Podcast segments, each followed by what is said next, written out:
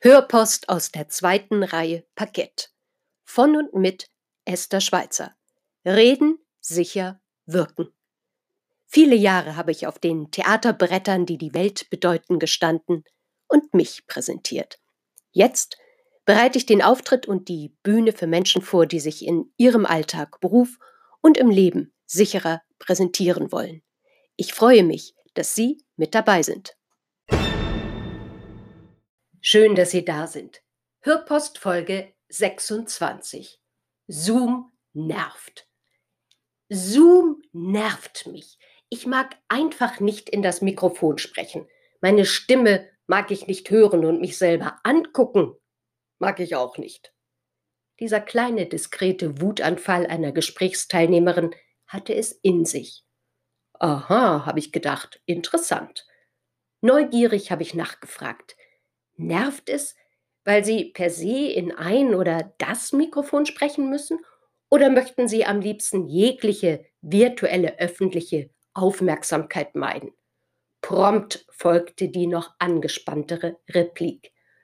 Kommen Sie mir jetzt nicht mit hörbarer Sichtbarkeit. Ups. Gedanklich atmete ich erst einmal kräftig aus und dann passierte eine kleine Weile gar nichts mehr. Per Zoom lässt sich gemeinsam auch schweigen, warum nicht?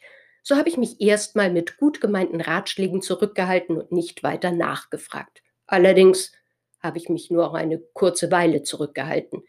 Fragte nach. Damit ich es besser verstehe, heißt das, es nerven Sie dann auch so gut gemeinte Ratschläge la die Stimme ist Ihre persönliche Visitenkarte und die Stimme übermittelt uns und anderen eine Stimmung? Ja, das war die prompte Antwort. Das muntert mich weder auf, noch ist es hilfreich. Frage ich mal sehr direkt hier in der Zuhörrunde, geht es Ihnen ähnlich? Dann habe ich etwas für Sie. Erstens, was tun, wenn Frau oder Mann seine eigene Stimme nicht hören mag? Besonders beim Abhören eigener gesprochener Worte. Kommt Ihnen Ihre Stimme fremd vor? Was? Das ist meine Stimme? So klingt das? Und Sie fragen sich, warum klingt Ihre Stimme dann ganz anders, als Sie sich innerlich hören? Das nenne ich den Mailbox- oder Anrufbeantworter-Effekt. Jeder Mensch hört seine eigene Stimme auf zwei verschiedene Arten. Zum einen wird die Stimme durch die Luft übertragen und gelangt somit zu ihren eigenen Ohren, zum anderen überträgt sich der Laut über die Knochenschallleitung, die innerhalb des Kopfes ins Mittelohr führt. Dadurch erreichen sie selbst erzeugte Töne ihre Stimme, das Ohr zu verschiedenen Zeitpunkten und mit unterschiedlicher Intensität. Daher kann kein Mensch sie so hören, wie sie sich selbst innerlich hören. Ist so. Ihr Körper ist Ihr Klangraum, Ihr Instrument, Ihr Resonanzraum, ob im Homeoffice oder sonst wo.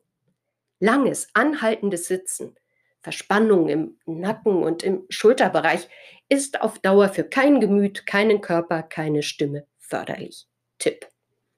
Immer mal so zwischendurch kleine Körper- und Dehnübungen sowie regelmäßige Pausen, Entspannungspausen, Atemübungen ja, die sind für sie, ihren Körper, die Stimme und fürs Wohlbefinden unabdingbar. Und auch ich habe mir das unbedingt auf meine Agenda draufgesetzt. Zweiter Tipp. Lernen Sie Ihre Stimme lieben. Ja. Nehmen Sie sich mindestens einmal in der Woche vor, dass Sie zum Beispiel den Ansagetext Ihrer Mailbox neu besprechen. Oder nehmen Sie sich per Sprachaufnahme auf. Das geht ja heute ganz einfach. Hören Sie sich diese Sprachnachricht öfters in Ruhe ab und gewöhnen Sie sich auf diesem Wege an den Klang Ihrer eigenen Stimme beim Sprechen. Ich bin mir sicher, dass Sie allmählich und mit ein wenig liebevoller Ausdauer Ihre eigene Stimme zu schätzen lernen, besonders wenn Sie konsequent das innere Zwiegespräch, dass Sie Ihre Stimme nicht mögen, vermeiden. Die gute Botschaft. Daneben lässt sich die eigene Stimme nämlich trainieren, kräftigen, entweder mit einem gezielten Stimm- und Sprechcoaching oder durchs Singen. Corona-Abstands- und Hygieneregeln sind keine Ausrede. Es gibt immer unterstützende und hilfreiche Ideen für die Umsetzung. Drittens. Überprüfen Sie generell die Einstellung Ihres Mikrofons sowie die Klang- und Wiedergabequalität. Verwenden Sie das integrierte Computermikrofon, das in Ihrem Tablet oder Smartphone? Nutzen Sie ein Headset oder ein sogenanntes Podcaster-Mikrofon, Bluetooth oder Kabelverbindung? Je nach Anbieter, Machart gibt es unterschiedliche Aufnahmequalitäten und klangliche Unterschiede, so dass tatsächlich eine Stimme dumpf, scheppernd klingt und somit nicht schön anzuhören ist. Falls Ihr Mikrofon auch noch, und ich übertreibe, den halben Raum und Außengeräusche mit aufnimmt, wird es für alle Beteiligten auf Dauer zuhörend anstrengend. Auch für Sie. Apropos Geräusche und Videocalls. Dass Sie Ihr Mikrofon stumm schalten, wenn Sie gerade nicht an der Reihe sind, beherzigen Sie. Da bin ich mir ganz sicher. Wenn Sie ein externes Mikrofon nutzen, achten Sie bitte darauf, wo und wie Sie das Gerät platzieren, so dass Sie auch hineinsprechen. Verwenden Sie Ohrhörer mit Mikrofon in Ihr oder ein Schallschlauch-Headset mit einem Mikrofon. Was ist das für ein Wort? Aber es heißt so. Vielleicht sogar ein Ansteckmikrofon. Achten Sie bitte darauf, dass diese empfindlich sind und jegliche Nebengeräusche wie Bewegungsgeräusche, Stoffrascheln Ihrer Bluse, Jackett, Schmuck oder was auch immer für Ihre Zuhörerschaft hörbar machen. Diese Nebengeräusche können ganz schön nerven besonders wenn sie es gar nicht merken, sie keiner darauf aufmerksam gemacht hat und sie sich später eine Zoom-Aufzeichnung anhören oder ansehen, ja dann ist es zu spät. Nie zu spät ist es, sich genauer zu hinterfragen. Was ist der Grund, dass ich meine Stimme nicht mag? Warum nervt mich Zoom, Videocalls? Warum nerven virtuelle Austauschformen? Steht Ihnen Ihr allzu kritischer Mana gegenüber oder sitzt im Nacken? Wollen Sie zu perfekt sein? Hinderliche Glaubenssätze? Nächster Tipp, bevor noch der Punkt 3 auf der Liste die gebührende Aufmerksamkeit bekommt. Erstens, setzen Sie sich mit Ihren Glaubenssätzen auseinander. Zweitens, holen Sie sich Feedback zu Ihrer Stimme, Ihrem virtuellen Auftritt. Drittens, seien Sie positiv neugierig auf die Möglichkeiten, die sich Ihnen online bieten.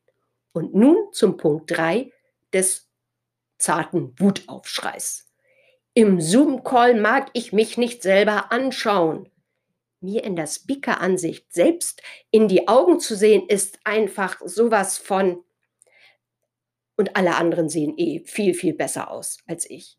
Ja, es ist richtig, dass Sie und ich uns durch das verstärkte sich selbst anschauen, sich viel stärker mit dem eigenen Gesicht und dem Aussehen konfrontieren, als wir es ja bisher im Alltag gewohnt waren. Ganz ehrlich, ich hadere manchmal auch und probiere einiges aus.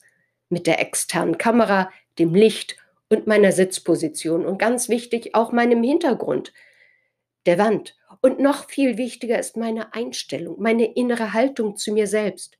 Gute Laune zu haben und fröhlich in die Kamera zu schauen, auch wenn mir manchmal gar nicht danach ist. Besonders da ich ja weiß, dass die Schönheitsindustrie einer der eindeutigen Corona-Gewinner ist. Weltweit. Das muss man sich mal vorstellen. Das Ganze hat sogar mittlerweile zwei Namen. Das Zoom-Kinn und der Selbstoptimierungswahn.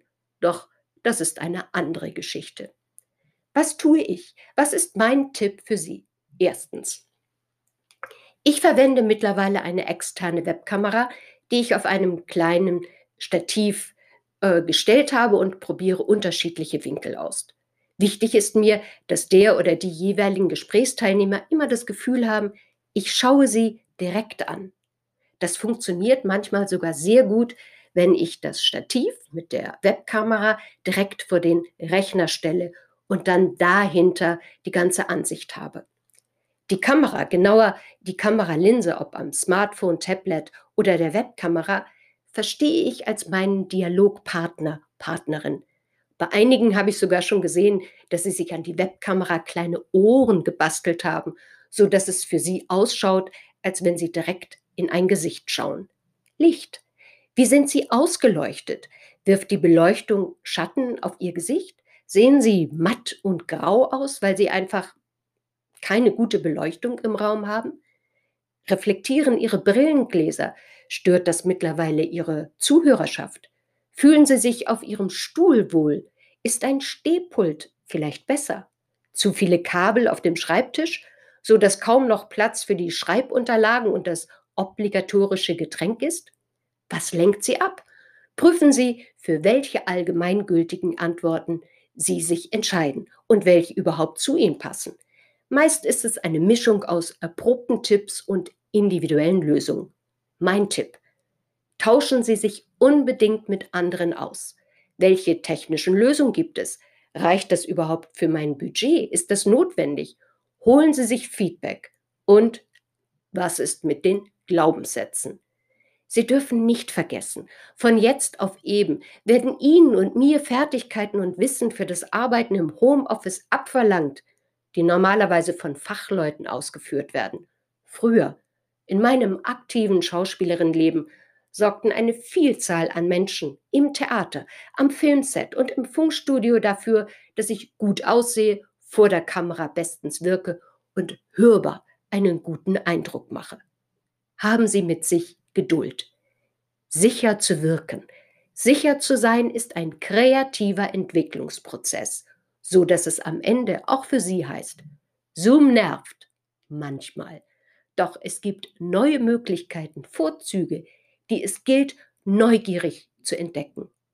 Für Ihre persönliche Entdeckungsreise wünsche ich Ihnen bestes Gelingen und ein dreifaches Toi, Toi, Toi. Herzlichst, Ihre Esther Schweizer.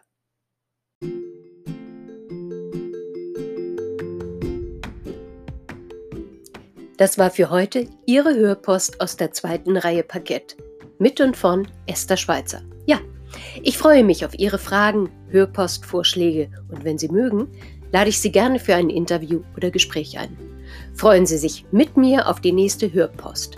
Hören und genießen. Ich freue mich auf Sie.